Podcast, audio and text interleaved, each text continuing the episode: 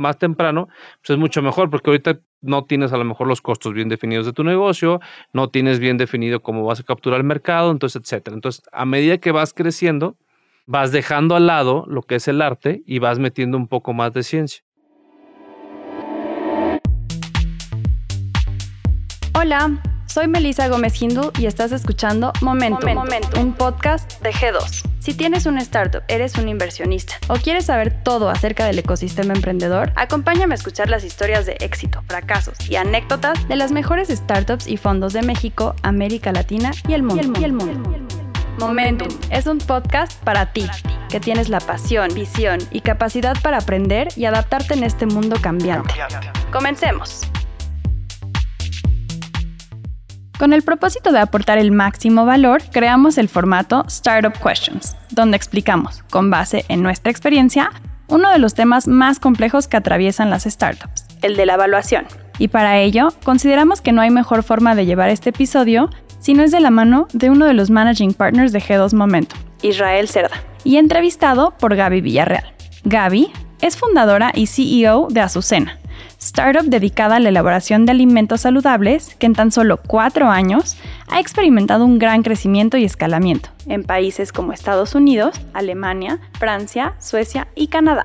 Como emprendedora ha estado expuesta a varias rondas de levantamiento de capital, con ángeles inversionistas, capital semilla y crowdfunding en la plataforma de Play Business. Hoy, Gaby ha levantado capital para su cena de más de 10 millones de pesos. Gaby fue parte de la generación 2020 de Mass Challenge, y de un grupo de mujeres emprendedoras mexicanas participantes en el programa Entrepreneurial Excellence for Strategic Growth impartido por UCLA Anderson School of Management. ¿Te gustaría saber qué es una evaluación? ¿Por qué es tan relevante tener una evaluación correcta a la hora de levantar capital? Las implicaciones de tener una evaluación incorrecta y las mejores recomendaciones a la hora de evaluar tu startup, quédate y escucha Momentum, un podcast de G2. De G2. Hola Isra, ¿cómo estás? Me da mucho gusto estar hoy aquí contigo en este formato de Startup Questions, que me toca hacer un tema muy interesante, preguntarte acerca de un tema que a todos como startup nos interesa mucho y es acerca de la evaluación de startup. Encantado de que estés aquí, Gaby, de verdad. Muchas gracias por venir. Tú más que nadie, que eres una persona que ha estado desde las entrañas de G2 desde hace mucho tiempo, te ha tocado levantar capital, entonces pues creo que más que preguntas hacia mí, va a ser una conversación muy padre del cómo se evalúa, cómo se levanta capital en este mundo de las startups, ¿va? Sí, padrísimo, ha sido todo un tema. ¿Por qué no empezamos por qué es la evaluación para ti y por qué es uno de los temas más relevantes para una startup? Ok, mira, la evaluación no es que tanto que sea para mí, más bien la evaluación es un número. Eso es lo único que te indica.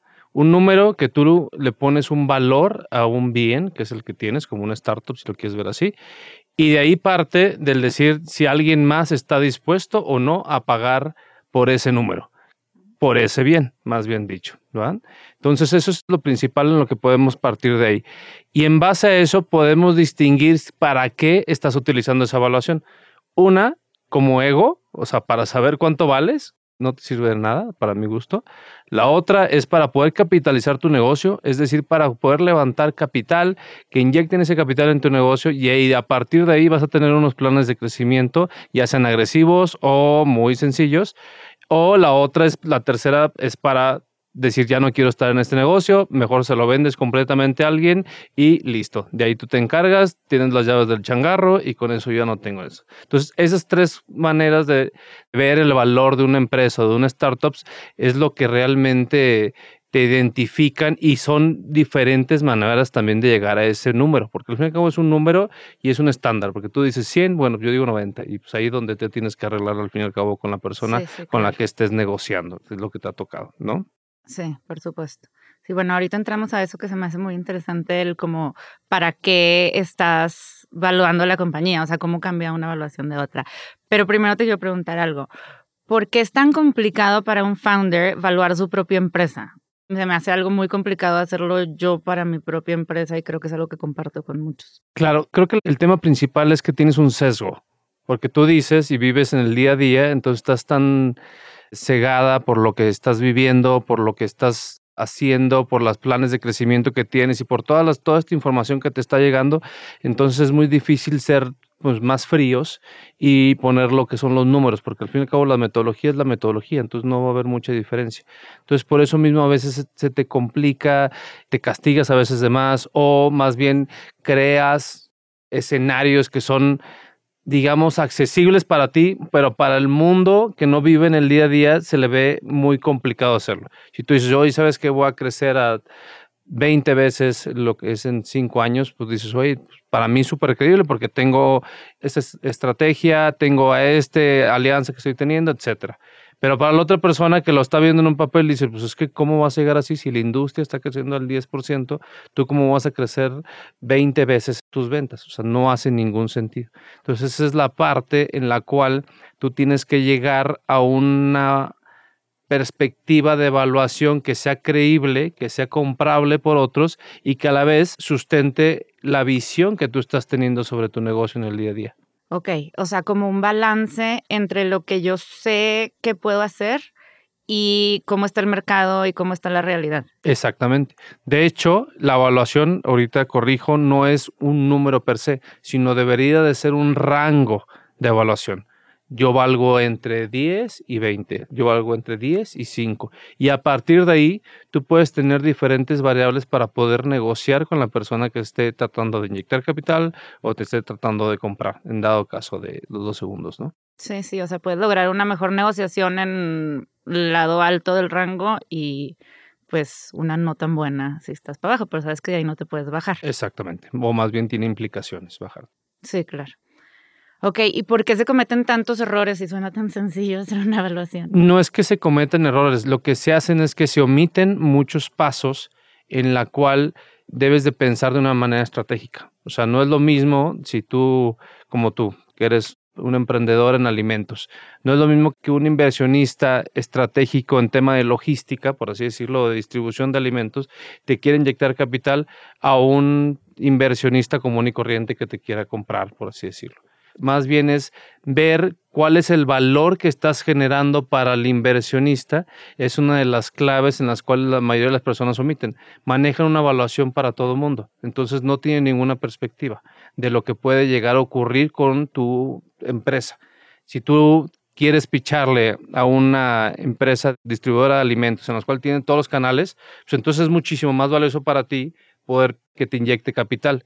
En cambio, si te quieren sacar completamente el negocio de una manera correcta a través de una adquisición, eso va a adquirir una evaluación radicalmente distinta, tiene otras variables y otras tasas de descuento que se deberían aplicar al negocio para dar con un rango de evaluación muy diferente en la, el caso B que en la empresa A, por así decirlo, el caso A. Ok, o sea, debería de ser un poco más ventajoso, digámoslo así, igual y ventajoso es una mala palabra, pero como condiciones más favorables en el caso que estés haciendo una salida a que si te va a comprar alguien que va a hacer crecer mucho el negocio. Sí, no es que sea ventajoso, más bien es que involucra. En la primera, tú te vas a quedar en el negocio, en la segunda ya te vas del negocio. Entonces eso es algo que le agrega más riesgo o le disminuye el riesgo a lo que es el parámetro de la evaluación. Claro, sí, sí, sí. Sí, también, pues, las circunstancias en las que va a terminar, ¿no? Exactamente. Digo, al fin y al cabo, ¿cuál es la perspectiva del negocio? Claro, o sea, lo, lo, que pasa es que si te van a adquirir, lo normal es que tú proyectes tu negocio como un negocio patrimonial en el largo plazo, por así decirlo. Okay. Que digas, voy a seguir creciendo a unas tasas muchísimo menores de las que vengo creciendo. ¿Por qué? Porque se va a consolidar. Y en la otra, al contrario, como va a ser una inyección de capital en tu negocio, lo normal es que se acelere. Entonces, si estabas creciendo al 10, bueno, vas a crecer al 20%. Esa es la gran diferencia. Entonces, obviamente tienes dos perspectivas financieras, en una que es una aceleración y en la otra que es más bien un desarrollo de negocio patrimonial desde un punto de vista diferente, digamos. Claro. muy padre verlo desde esa perspectiva. Es,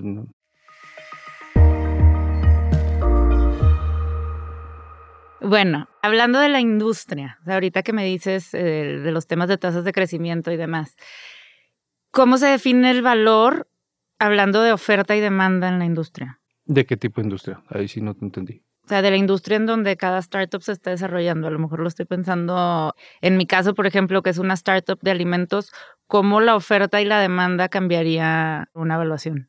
A ver, lo que tienes es que depende de la etapa. Al inicio, cuando estás creando un concepto y que estás levantando capital, ahí la industria importa todo completamente. ¿Por qué? Porque lo que te generan son parámetros de evaluaciones precedentes.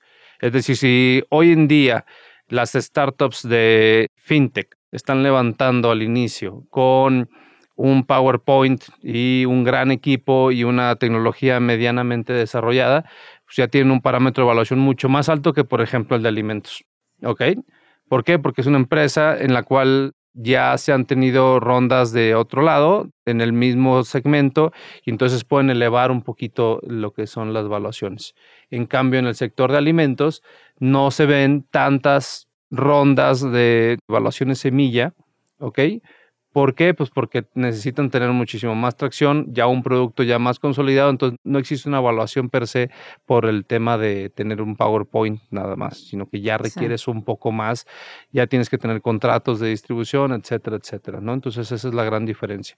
Al fin y al cabo depende de la etapa, yo creo que en las etapas iniciales sí se da una, no es una sobrevaloración, sino una valoración más alta para los segmentos o sectores que están más, digamos, en tendencia, como lo es FinTech, como lo es InsurTech, como los sistemas de tecnología, que como en tu caso los alimentos. Es un negocio mucho más tradicional, aunque conlleva mucha tecnología, pero se requiere ver muchísimo más tracción y pues un estándar de crecimiento, por así decirlo, ¿no? Creo que en un lado te termina siendo más apuesta como en las fintechs y todo eso, porque al fin y al cabo estás acaparando un mercado, no sabes si lo vas a capturar de una manera correcta, que como en el caso de los alimentos, se está reflejando en ventas y ventas constantemente y difícilmente pueda tener una disminución en las ventas si todo se está llevando de una manera correcta. tienes que hacer algo muy catastrófico para que... Para que se colapse el sistema de ingresos. En el caso de una fintech, pues muchas veces lo que vendes es el crecimiento y la acaparación de mercado, no tanto la capturación de valor de ese mercado. Entonces esa es la gran diferencia. ¿va? Entonces yo veo mucho más probable que tengas tú, Gaby, en Azucena una salida en un futuro en cinco años o cuatro o lo que quieras, que una fintech al inicio que tiene un PowerPoint. ¿Por qué? Pues porque ellos están más viendo el acaparar mercado y tú estás viendo cómo realmente tener un ingreso en el siguiente mes y sobrevivir a lo largo del tiempo. Sí, también yo he visto que, por ejemplo, en diferentes tipos de ronda, pues se hacen diferentes evaluaciones, ¿no? La pregunta es, ¿cómo es diferente una evaluación para un ángel inversionista, una inversión SID, una ronda A o B o para un Friends and Family incluso? Claro, es una súper buena pregunta es lo que te comentaba acerca de depende a quién le estés pichando y el tipo de inversionista es la manera en la que tú vas a generar una evaluación. Si lo empiezas con Friends and Family, lo primero que necesitas es generar ese pequeño capital para poder generar tu MVP, o sea, tu producto mínimo viable, para poder desarrollar de perder una entrada al mercado, digamos, ¿no? Entonces, lo que haces en ese esquema es generar vehículos de inversión más onerosos en que permitan decir, hoy por hoy no sé cuánto vale esto. Entonces veamos en un futuro cuánto va a valer. Entonces que ni tú ni yo lo estipulemos hoy en día, mejor dejemos que el espacio y el tiempo nos den eso y te doy una tasa de descuento.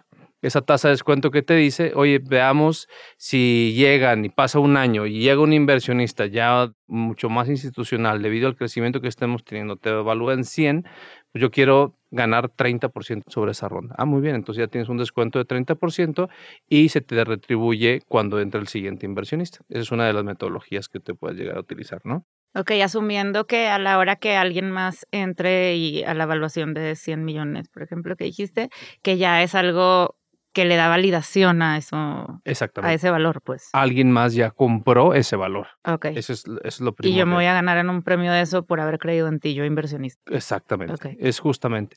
Y como emprendedor, tú tienes el beneficio de no tener una dilución de una manera más acelerada de lo que pudiste haber hecho. Si el inversionista no te creía hoy en día una evaluación, porque si tú dices, pues valgo 100, no, pues vales 20 pues entonces nunca ibas a llegar a un punto. Entonces mejor dices, oye, ¿te gusta el concepto? Sí crees en el equipo, si crees en el mercado, sí, perfecto. Entonces, inyectale capital y dejemos que el tiempo decida si la evaluación que yo estaba definiendo era correcta o era incorrecta. Y eso es lo que te permiten hacer los famosos SAFEs o los IMIETs en, en México. Y eso es, sobre todo en etapas muy tempranas, es lo que se busca. que ni el emprendedor ni el inversionista tengan la razón puntual sobre la evaluación del negocio y dejémoslos en el futuro. ¿no? En las primeras etapas lo que se genera es más bien, dime como emprendedor cuánto dinero vas a necesitar en los siguientes meses. La mayoría de los emprendedores que, que vienen con nosotros dicen que necesitan una cantidad de dinero, pero realmente no lo tienen bien definido. Claro. ¿Ok? O sea, dicen, o sea, tú, eso, y eso es parte de lo que nosotros hacemos como fondo. Entonces, dicen, no, pues sabes que tengo yo algo dos o tres millones de dólares o lo que quieras, y pues como la regla del Leo dice que levantes el 20%, pues necesito 200 mil, 400 mil dólares o 600 mil dólares, depende de las valuaciones. Y eso es todo. Pero no tienen realmente un plan para poder ejecutar ese dinero y cómo los va a llevar esa etapa. El riesgo de un Family and Friends y de unos inversionistas ángeles es radicalmente distinto al riesgo que conlleva una serie A o una serie B. Entonces, lo que se busca es decir, ¿cuál es tu plan? O sea, ¿cómo me vas a llevar a la siguiente ronda? Si estamos hablando de emprendimientos de alto impacto y de crecimiento súper acelerado, lo que tú tienes que ver como emprendedor es cómo llevo yo de Azucena en la serie Seed a la serie A. Y ese es el objetivo. Y cómo, cuánto dinero necesitas para tener los indicadores correctos para poder llegar con un fondo de inversión que realmente tenga el capital para inyectarte lo que es la serie A y esté de acuerdo con tu evaluación y esté de acuerdo con el rendimiento que le vas a poder llegar a dar en un futuro. Entonces, esto es lo que se llama el Venture Capital Method. Es decir, cómo yo puedo inyectarte capital hoy, Gaby, y me das una tasa de rentabilidad lo suficientemente buena para llegar a la siguiente ronda. Y ese lo que es la papa caliente. ¿Quién, el siguiente inversionista, cómo va a inyectarte capital aún teniendo una suficiente tasa de retorno para lo que él lo posiblemente le va a poder vender a, un futuro tu empresa? Y eso es justamente lo que se ve en el día a día, la etapa, a la hora de hacer una evaluación o de hacer una inyección de capital, dependiendo de la etapa. Lo que creo que es donde más fallas vemos como fondo cuando nos llegan a pichar es esto no tanto las evaluaciones, porque al fin y al cabo tú puedes decir que tu empresa vale X, si al fondo le interesas, va a tratar de llegar a un acuerdo contigo. Eso es lo que menos le va a importar. Ok. Ok. Lo que más falla le veo en esto es que muchas veces la gente está pidiendo dinero y no sabe cómo lo va a utilizar. No tiene bien definido en qué momento y qué va a generar con esa cantidad de dinero. La mayoría dice, como te digo, 100, 200, 300 ¿Y qué vas a lograr? No, pues llegar a la siguiente ronda. ¿Y qué vas a hacer? O sea, no, no tienen ni idea qué tipo de indicadores van a generar o en qué y cómo se lo van a gastar que permitan tener una fiabilidad al inversionista que va a llegar a la siguiente ronda. Ese es el punto, sino que se va a morir en el trayecto. Ok, ahí me surge una duda, porque a mí sí me ha pasado que me preguntan, ¿y para qué vas a usar ese dinero? Ahí yo creo que debe de haber como un balance, ¿no? O sea, entre con qué detalle deberías desglosar eso, porque luego después pues los planes cambian siempre. ¿Y qué es lo que quiere ver un fondo ahí? O sea, ¿cuál sería una buena respuesta? ¿Cómo vas a usar ese dinero? ¿Porcentajes? ¿Montos? Mira, lo normal que tenga la, cualquier emprendedor o empresario es un presupuesto. Tú lo tienes que tener en tu presupuesto. ¿Cómo lo muestras? Entre más informal sea, más general debes de mostrar tus números a medida que la persona se vaya involucrando más y quiera conocer más de ti, tú le puedes dar la apertura hasta llegar hasta las entrañas de tu empresa y decir, mira, hoy por hoy esto es lo que estoy viendo. Obviamente que si viene COVID, pues obviamente te van a cambiar tus números, pero tiene una justificación. Lo que la mayoría de las personas no tiene o de los emprendedores les falta es ese presupuesto del ver cómo lo vas a gastar y a qué vas a llegar.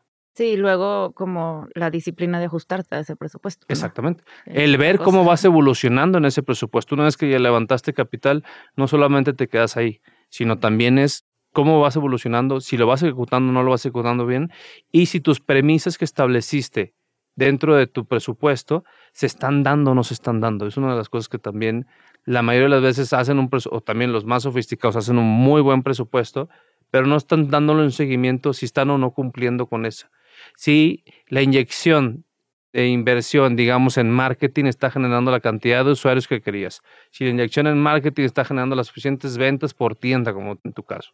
Entonces, esa es parte de lo que tú vas llegando a ver si o no vas a cumplir a tu inversionista actual. Entonces, donde sorprende a veces es, si no le cumpliste a tu inversionista actual, ¿por qué vas a ir con otro inversionista a pedirle más dinero? Mejor reestructura, ve qué es lo que está sucediendo que te permita ahora sí encaminar de nuevo a la startup para generar una ronda subsecuente. Y poder llegar a las premisas que tú habías trazado desde un inicio. Exactamente. Oye, Israel, ahorita mencionaste un método de evaluación, el de Venture Capital, que yo lo he visto, pero no sé como mucho de qué hay detrás ahí. Me gustaría saber primero un poquito más de eso. Ok. Y luego, si quieres, te otra Ok, fíjate, en el, todo el tema del venture capital se da gracias a la tesis que tenga un fondo de inversión. O sea, lo normalmente es que tú inviertes en 10 y que una sola te pague todo lo que vale tu fondo. Entonces tiene que tener un gran rendimiento y el resto es lo que te van a pagar tu rendimiento del fondo típico, es del 20-25%. La gran mayoría de ellas van a fracasar. Entonces es justamente en el cual se deriva esta metodología de evaluación.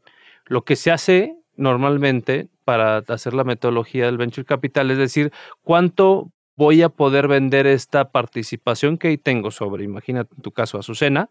Si hoy adquiero el 30% de Azucena, ¿cuánto lo voy a poder vender en un futuro? Suponiendo que aún tengo el 30%. Si eso me da más o menos la tesis de inversión del inversionista es de 10x, es decir, una rentabilidad, lo que tú quieras, en 5 o 7 años, te lo traes a presente y decir, oye, sí o no, da el monto en que tú, Azucena, te estás valuando hoy en día. Y eso es justamente, te da una perspectiva o un rango de, si valgo 10, yo sé que si la empresa crece como todo lo está definiendo la emprendedora, si todo está fregón y en 5 años la empresa la puedo vender a 100, ya tengo mis 10X que ya necesito. Entonces, está dentro de un rango de evaluación accesible para lo que es el fondo de capital, ¿no? Obviamente hay una metodología dentro de, o sea, con números y todo lo que da, pero en general el concepto es ese. O sea, el enfoque es a cuánto la puedo vender después y eso lo traes a valor presente. Exactamente. Lo que yo quiero saber es si con lo que vale hoy la empresa, lo que le voy a inyectar de capital y el tiempo en que me va a costar poder vender la empresa con los objetivos y todos los indicadores en un futuro la vendo, voy a tener la tasa de rentabilidad que yo requiero para que sea ese uno que voy a vender que me pague todo mi fondo. Que dices es justamente, que en promedio es un 25%. Eh, eh, eh, es, un no, no, el fondo es el 25% de rentabilidad. Que esa persona te regrese 10 veces ah, ok, o sea, tú evalúas todas como si todas fueran a ser. Exactamente, porque lo que buscas es, el bueno. Okay. Y se permea entre la probabilidad que existe de un fracaso de las startups y eso es lo que te da una rentabilidad en un futuro. Ok, pero eso es el método con el que tú esperas que el fondo te vaya a evaluar a ti como emprendedor. Eso es una de las maneras en las que te evalúa. Más bien eso termina siendo un check del fondo, por así decirlo. O sea, tú puedes tener una metodología de evaluación, que en lo que se vaya dando o en lo que vayas levantando, pero al fin y al cabo el fondo te va a decir, oye, sí o no, Azucena puede llegar a dar esta, rentabilidad. O sea, va a ser la forma en la que ellos chequen. Es un check, más bien. Entonces, por eso digo que las metodologías de evaluación lo que te hacen son un rango. ¿Va? Si yo digo que voy a vender 100 pesos en 5 años y me van a comprar, imagínate, una vez es ventas, entonces valgo 100 en 5 años. Entonces, quiero ver si sí o si no, con esa venta puedo hacer mi rentabilidad mínima, que sea esa empresa que yo me saque y venda, por, por así decirlo, pague completamente el fondo. Eso es lo que yo busco, ¿no? Por eso mismo es súper importante que se tenga, aparte de esa metodología, más metodologías. Claro, ¿qué otras metodologías tú recomendarías utilizar? que conlleven, o sea, ahí donde te metes un poquito más en la teoría, ¿no? A etapas más tempranas, obviamente es mucho más arte que la misma ciencia numérica. En las etapas muy tempranas lo que existe es una metodología de riesgos o de puntos en el cual existen, digamos, promedios de la industria. Entonces, es decir, hay ya aceleradoras institucionales que siempre sus valuaciones rondan alrededor de un millón de dólares, digamos. Entonces, lo que tú haces es hacer parámetros sobre un emprendedor o sobre una startup en la cual tú dices, oye, me interesa mucho que sea el equipo, me interesa cómo esté su producto, me interesa mucho que sea su mercado, digamos, en lo más sencillo del mundo, ¿no? Entonces tú lo que dices es, este emprendedor es muy bueno o mejor o tiene más deficiencias de lo que yo he visto en el mercado como inversionista. No, pues sabes que es poco mejor. Muy bien. Nada Ya. más de conocerlo. Nomás es reconocerlo y lo que tú haces es una evaluación, porque al fin y al cabo lo que estás haciendo es invertir en una persona, en personas. Entonces lo que dices, sabes que yo creo que es un porcentaje mayor o peor, por así decirlo, de lo que has visto más bien. Entonces dice, oye, el mercado es mucho mejor de todas las startups que están invirtiendo o no. Por eso existen las sobrevaloraciones fintech. El mercado fintech Claro. está en boom, ves que todo está generando, están levantando capital, el crecimiento, tasas de crecimiento están buenísimas, etcétera. Entonces tiene una mejor perspectiva ese mercado que si inviertes, por así decirlo, en alimentos, que no están creciendo de la misma manera que un fintech. Entonces, por eso mismo dices, bueno, pues a lo mejor en fintech tú le das el 1.20, pues un 20% más, y en alimentos el 90% de lo que vale. Y al último te vas en decirte el tema del producto. El producto está muy bueno, sí o no, en base a lo que tú estás viendo, de, en base a todos los pitch. No, pues sabes que es sobresaliente, no tan sobresaliente, es excelente. Entonces lo que dices es qué tan mejor o qué en menor cantidad está la startup en base a lo que tú ves en el mercado y en la etapa en la que está. Si es una etapa 100% pre-seed, por así decirlo, dices, oye, lo normal es que estas startups se evalúen hoy en día en un millón de dólares. Perfecto. O 10 millones de pesos o lo que quieras. Esta startup está al 90%, entonces vale 9 millones de pesos. Y es algo muy más arte en base a la perspectiva y a la de los socios del fondo, de la persona que te está evaluando, por así decirlo. Es una metodología entre más temprano, pues es mucho mejor, porque ahorita no tienes a lo mejor los costos bien definidos de tu negocio, no tienes bien definido cómo vas a capturar el mercado, entonces, etcétera. Entonces, a medida que vas creciendo, vas dejando al lado lo que es el arte y vas metiendo un poco más de ciencia. Por eso te había dicho, siempre tienes que tener un presupuesto. promedios de venta y demás. Exactamente. Entonces, a medida que vas creciendo, lo que haces es adjuntar nuevas metodologías de evaluación, como son los flujos descontados. Como te decía, si tú ya estás levantando una serie así, donde ya tienes un poquito de tracción y ya estás tratando de levantar en un fondo de capital, llámese X capital, eso es lo de menos. Tú quieres levantar, lo primero que debes hacer es cuánta necesidad tienes que tener y eso te va a dar una perspectiva en el presupuesto, por así decirlo. ¿va? Eso te lo va a decir tu presupuesto. Y el valor va a decir cuánto crees que puedes llegar a vender en cinco años, por así decirlo. Entonces, todo eso lo que haces es decir, bueno, quiero vender en cinco años tantos pesos. Ves la industria, en lugar de ver la industria de las startups, más bien ver la industria de cómo se están valuando las salidas de los negocios en los cuales tú estás Claro. y dice, voy a vender 100 y pues, la mayoría de la gente está pagando tres veces ventas sobre lo que tú estás vendiendo, entonces vales 300. ¿Va? Eso lo traes a valor presente, a una tasa de descuento X que lo va a definir tu inversionista. Y lo que te dices es, Tu inversionista define la tasa. la verdad es que cada inversionista tiene una tasa mínima. O sea, tú puedes poner una Que tasa. anda más o menos alrededor de. Depende de la etapa. Si lo estás hablando de un ángel, pues más o menos deberían andar sobre los 40, 45% por el tema del riesgo. Sí, sí. Entre la serie sea A, B o C para adelante, pues es mucho menor la tasa. Ok.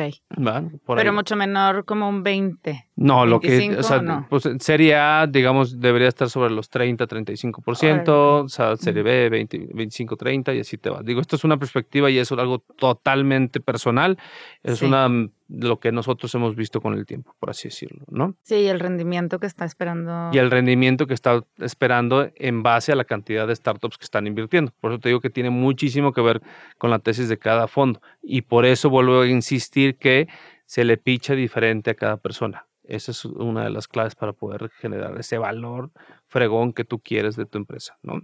Sí, claro. Entonces, vuelvo. Entonces, lo que haces es traértelo valor presente, una tasa de descuento y te identifica un valor. Entonces, por así decirlo, ya tienes dos valores si quieres tú como emprendedor.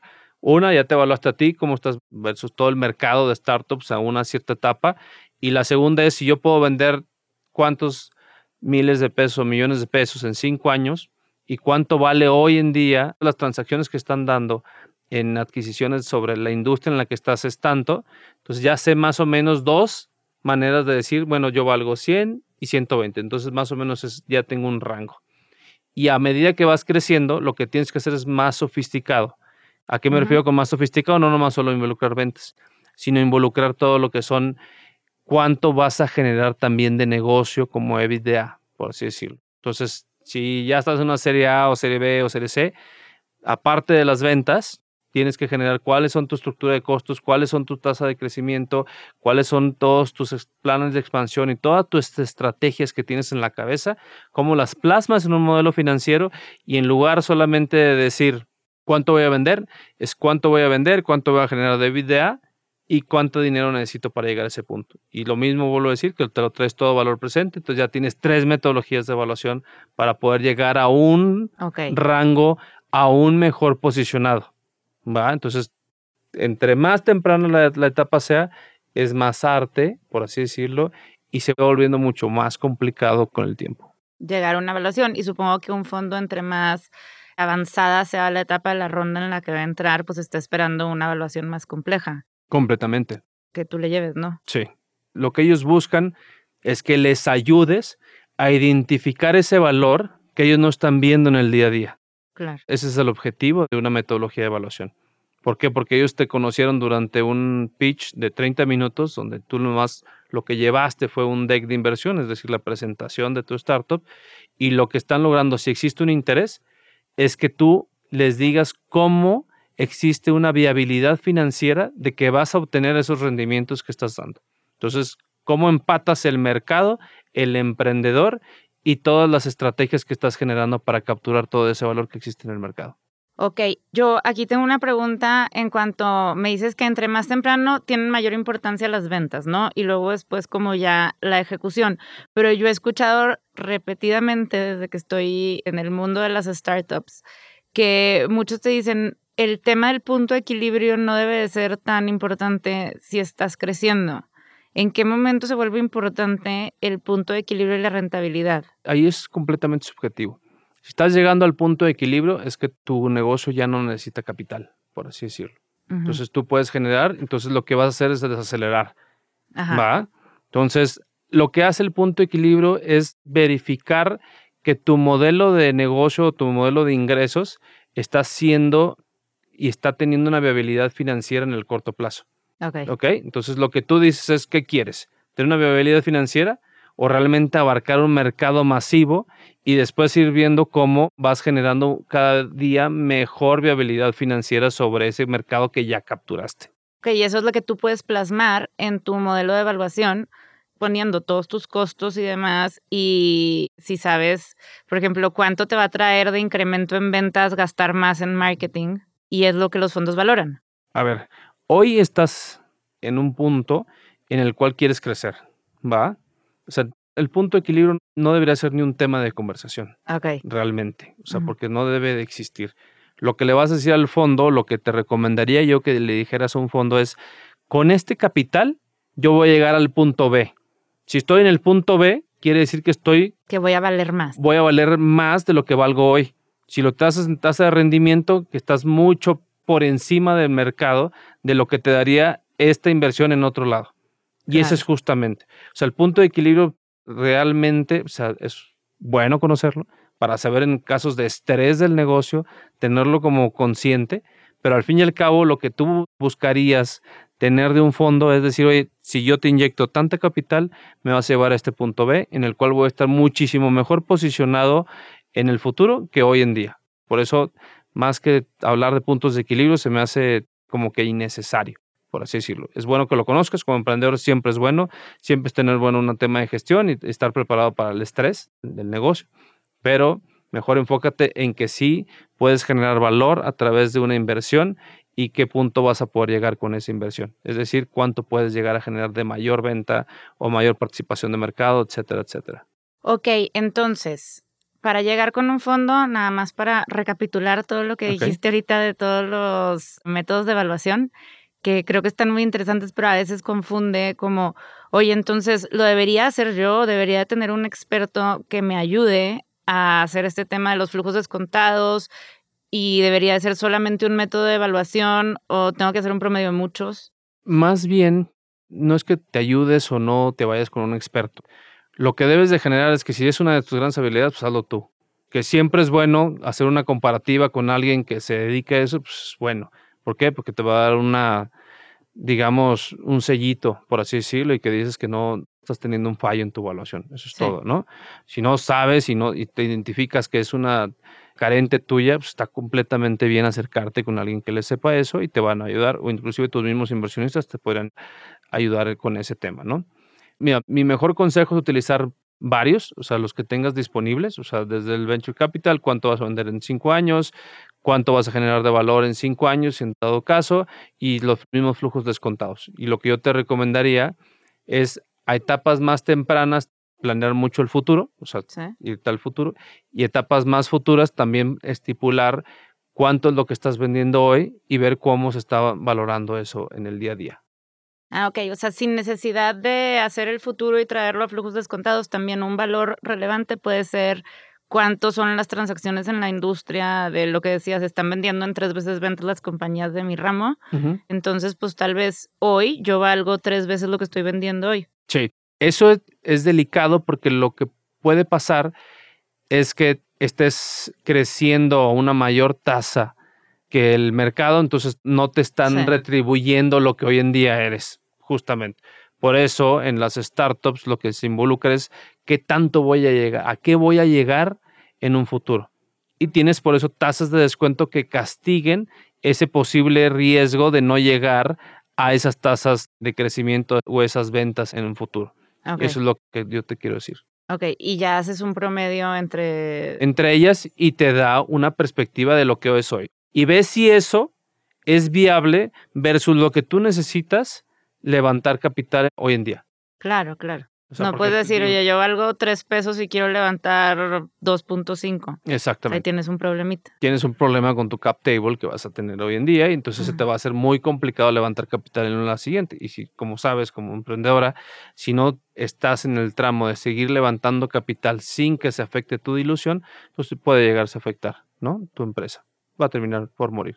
Porque te vas a quedar tú con muy poco. con muy poco y ya no vas a estar tan incentivada, más bien, por seguir creciendo el negocio. Ya no es una apuesta súper grande la que estás teniendo. Sí, claro. Hablando de un emprendedor que se va consolidando, pues ahí pierde el interés y dice, puedo estar retribuyéndome mejor en otro lado. ¿no? Exactamente. Y es justamente algo que también nosotros como fondo vemos muchísimo, ¿no? O sea, que los emprendedores lleguen con muy buenas participaciones dentro de sus empresas. ¿Por qué? Porque somos un fondo muy temprano, de, etapas muy tempranas, en lo cual nuestra metodología busca que ellos levanten capital de poco a poco, no decir que ya valen miles de millones de dólares al inicio y levanten mucho, entonces si no llegan a sus hitos, pues digamos que tienen una mayor probabilidad de fracaso en el corto plazo. Sí, más si se financiaron a través de las primeras cosas que mencionabas, ¿no? Algo como un safe o algo así. Exactamente. Que no llegaron al número, entonces pues ya se dieron parte de su empresa muy castigándose mucho su participación. Exacto. De una manera más acelerada perdieron parte de su empresa. Entonces aquí deberías de levantar dinero como justo lo que necesites o cuál sería la regla aquí. Lo acabas de decir perfectamente. Tú tienes que levantar capital para lo que necesites para llegar a los hitos o indicadores que te va a requerir tu siguiente ronda. Pero qué tan justo. O sea, si yo necesito tres pesos, a veces no es recomendable levantar 3.2 para tener ahí un colchón o no. Pues es que ese 3.2 por seguridad te está quitando participación. Entonces ahí dime tú, ¿qué tanto no ¿Qué crees en tu negocio, segura de los... de tu ejecución? Sí, sí. ¿verdad? Si te quieres proteger, pues sí, pero te está costando participación hoy en día de algo que va a valer muchísimo. Ok. Entonces, esa es una de las principales complicaciones que se dan, ¿no? O sea, por jugar a seguro, pues pierdes valor hoy. Pierdes valor por estar muy cómoda. Exactamente. Claro. Acuérdate que la comodidad dentro de las startups es el peor de las cosas, ¿no? Ok, muy buen punto.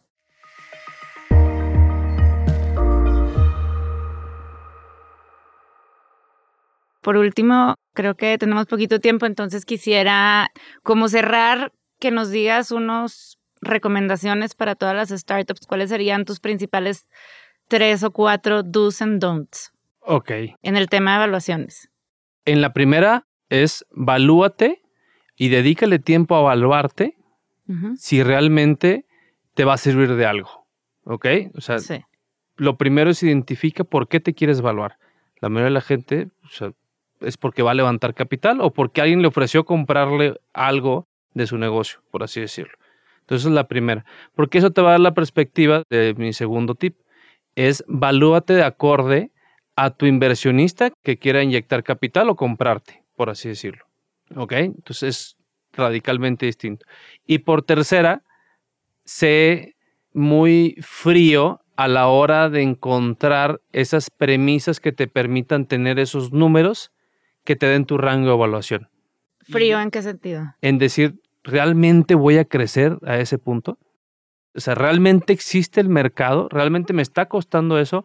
¿O realmente estoy inflando mis números para tener un mayor levantamiento de capital, para tener una mayor valuación y que eso derive en algo que termina siendo muy malo para los emprendedores? Porque si no dan con sus hitos, no se dan con sus indicadores y no le cumplen al inversionista, van a fracasar en el siguiente levantamiento de capital.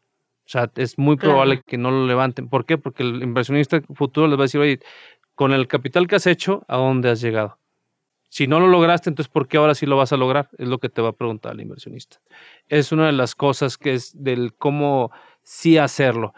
¿Cómo no hacerlo? Pues es parte de lo primero. O sea, no lo hagas tanto por ego, por decir que vales más o menos, o sea, porque eso pues, a nadie le ayuda, porque al fin y al cabo es un valor intrínseco que no están dispuestos a pagarlo la mayoría, ¿no?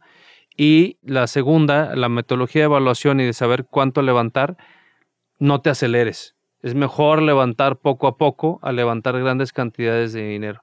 Mejor ve paso a paso, sobre todo, en, estoy hablando de etapas tempranas, ya en etapas serie A, series B ya es otro tema.